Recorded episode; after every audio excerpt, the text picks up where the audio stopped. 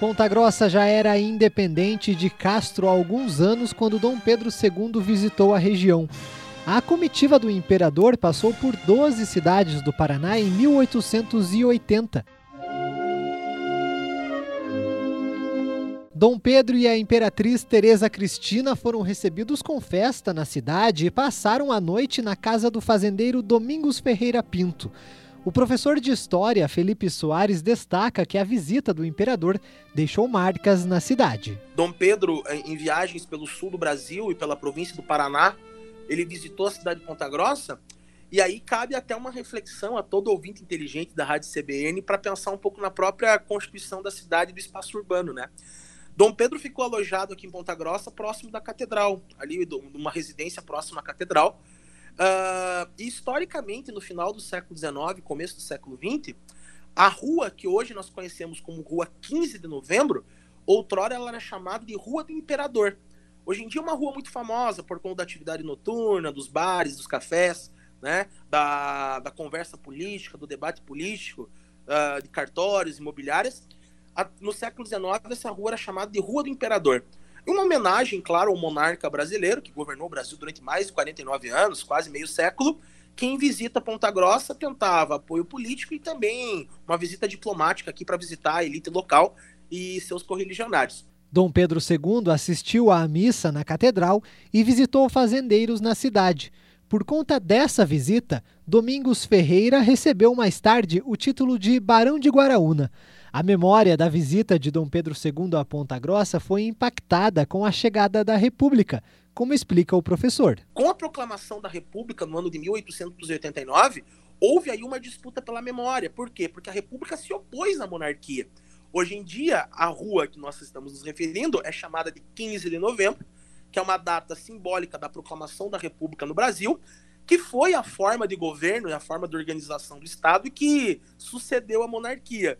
É como quem diz assim, né? A monarquia de Dom Pedro ficou para trás, a visita de Dom Pedro ficou esquecida na cidade, e agora a memória republicana está rebatizando o nome da rua a partir de um novo governo republicano que é, substituiu a monarquia então vigente. Ao longo de quase dois séculos, a visita de pessoas importantes foi comum no município, desde artistas até chefes da nação. Já passaram por aqui desde Jânio Quadros até Roberto Carlos.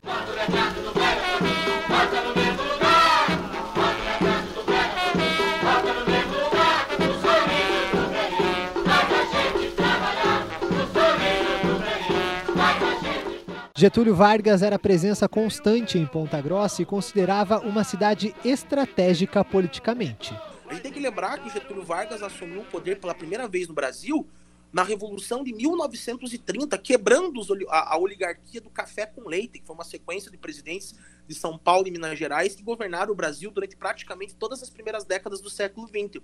E o Getúlio que perdeu a eleição de 1930 para o candidato Júlio Prestes de São Paulo, mas contava com apoio de muitos setores, inclusive militares, industriais, setores da burguesia brasileira, que não queriam mais, não aguentavam mais uma política só de valorização do café. O Getúlio encabeçou uma revolução, né, a Revolução de 30, com apoio de muitos setores militares, e essa revolução que saiu do Rio Grande do Sul rumo ao Rio de Janeiro para tentar empossar Getúlio Vargas como presidente, ela passa em Ponta Grossa. Existe uma, uma, uma vasta, é, é, um vasto acervo fotográfico de fotografias de Getúlio Vargas no, no fim dos vagões dos trens para é, auxiliando na Revolução de 30, né, liderando a Revolução de 30.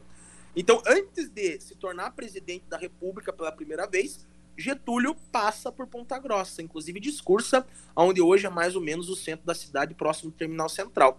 Depois de já presidente do Brasil, na época do Estado Novo, que foi um período bastante repressivo e ditatorial, Getúlio visita Ponta Grossa novamente. E nas eleições de 50, quando ele sai do poder e depois volta por vias democráticas eleitorais, um dos pontos principais de Getúlio Vargas no Paraná para conseguir votos aproveitando agora até do tempo eleitoral, que as eleições aí estão se apresentando e os candidatos buscam votos, né? Getúlio Vargas faz comício em Ponta Grossa, próximo ali uh, da Concha Acústica, na frente do Colégio Regente Feijó. Na biografia de Getúlio Vargas, escrita pelo grande Lira Neto, que é um biógrafo fantástico, um grande escritor brasileiro, uh, o Getúlio dizia, e o Lira Neto confirmou isso na biografia, que Ponta Grossa era uma cidade estratégica para suas pretensões eleitorais, onde ele seria muito bem recebido, sempre foi muito bem recebido. E, aliás, tem uma foto dos anos 30, já no Estado Novo, na época ditatorial do Getúlio, uh, tem uma foto icônica do Getúlio num hotel da cidade, na rua 15 de novembro, onde ele discursa para correligionários e apoiadores políticos. O professor destaca que a cidade também tem influência militar. A região estratégica da cidade de Ponta Grossa historicamente constituiu que as Forças Armadas brasileiras criaram muitas raízes aqui, né? Se você olhar a quantidade de batalhões, infantarias e órgãos do Exército, especialmente da Força Terrestre na cidade, ela é muito grande, é muito presente. A memória da cidade, você tem uma grande quantidade de ferroviários, de camponeses, de imigrantes, de populações afro-brasileiras, ela também passa por uma memória militar. Basta a gente lembrar também que alguns indivíduos, alguns sujeitos que pertenciam às Forças Armadas aqui em Monta Grossa, chegaram a servir na Segunda Guerra Mundial como força expedicionária, né? E ao longo da história política de Ponta Grossa, a presença das Forças Armadas, do Exército, que é a Força Terrestre, ela se consolidou enormemente no nosso município. E em várias localidades, a gente tem batalhão do Exército lá no Santa Terezinha, próximo do Centro de Eventos, nós temos batalhão do 3 de Bibi, que é, é ali em Uvaranas, nós temos lá em oficinas, nós temos a Casa do General, nós temos ali o, o escritório central próximo da Catedral. É uma cidade que, ao longo do tempo, a força militar foi muito grande, né? Uh, e isso, obviamente, em períodos que militares tiveram uma força política muito grande na história brasileira, na ditadura, na era Vargas, ou que até mesmo nos períodos democráticos, a gente tem uma memória e uma construção da identidade muito ligada aos batalhões do Exército que aqui estão alocados. A imprensa pontagrossense também tem papel importante nesses quase dois séculos. Que se há necessidade e há presença de uma imprensa em Ponta Grossa, desde o final do século XIX, com a própria formação do Diário dos Campos, depois com uma série de jornais que apareceram e desapareceram, alguns ficaram, jornais impressos, a própria radiodifusão, né, a gente tem em Ponta Grossa, na transição, do, na, no começo do século XX, mais na metade do século XX, um boom do, da radiodifusão, o que mostra para a gente uma necessidade da comunicação, né, Taylor? Porque se uma cidade ela começa a ficar cada vez mais urbana, com comércio, com ruas, com associações, com imigrantes, com atividade urbana característica, há necessidade da informação girar. E é claro que essa informação muitas vezes ela é fruto de manipulação, ela é fruto de interesses políticos, mas mostra uma cidade viva, uma cidade muito viva. E a cidade também tem fatos pitorescos. Diz a história que quando o aviador Santos Dumont veio a Ponta Grossa, políticos da época o levaram para a rua que recebia o seu nome. No entanto, o nome da rua tinha sido alterado para Senador Pinheiro Machado, que tinha morrido recentemente. O motorista que levava o pai da aviação percebeu o erro e levou a comitiva para uma outra rua com o nome correto, evitando a gafe.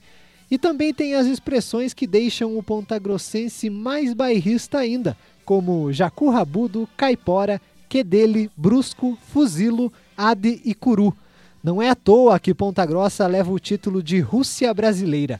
E nesta data que a cidade comemora 199 anos, podemos lembrar do Fantasma da Vila Hilda, os Cavalheiros no Drive-Thru, a Xuxa do Calçadão e a Mulher da Pomba. Além, é claro, do pessoal que reza para a estátua de Tiradentes na Praça Barão do Rio Branco e do banheiro com paredes transparentes. Certa vez eu num congresso de história em outro lugar, eu me apresentei como historiador da cidade de Ponta Grossa, né, formado na UEPG com muito orgulho. E um dos maiores símbolos de Ponta Grossa fora da cidade, infelizmente, é o famoso monumento do Cocozão, que ficou historicamente conhecido, né, mundialmente conhecido, uh, aquele monumento que foi criado na frente do Campus Uvaranas, que é uma coisa um pouco um tanto inexplicável. Conforme Felipe Soares, o costume da população também perpassa religiões. Por mais que a religião católica, a igreja católica seja muito atuante e forte na nossa região, práticas de religiosidade que fogem da oficialidade da igreja foram muito verificadas aqui na nossa cidade, né? A própria edificação do monge João Maria, que é um monge do contestado, que diz a lenda onde ele dormia nascia uma bica d'água, né? Que é o monge do contestado, que é o monge João José Maria. E aqui em Ponta Grossa, ali na rua Afonso Celso, nós temos a bica d'água São João Maria, que supostamente foi o monge João Maria que teria criado, e a água tem poderes milagrosos. Se você pegar nas periferias da cidade, a quantidade de benzedeiras e curandeiras que tem na cidade, né? Que são práticas de catolicismo popular, um catolicismo que não está diretamente ligado à oficialidade da igreja, mas que o povo acredita. O povo acredita e tem nisso uma constituição identitária. Quantas. Eu desafio aqui ouvinte da Rádio CBN, quantas vezes já não escutou aquelas doenças de vó, quebranto, mal olhado, né?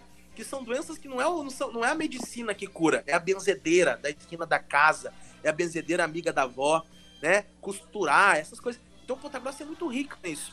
Nesta sexta-feira, no último episódio da série Salve Salve Ponta Grossa, a CBN mostra como a cidade chega aos 199 anos e abre caminho para o início das comemorações do bicentenário.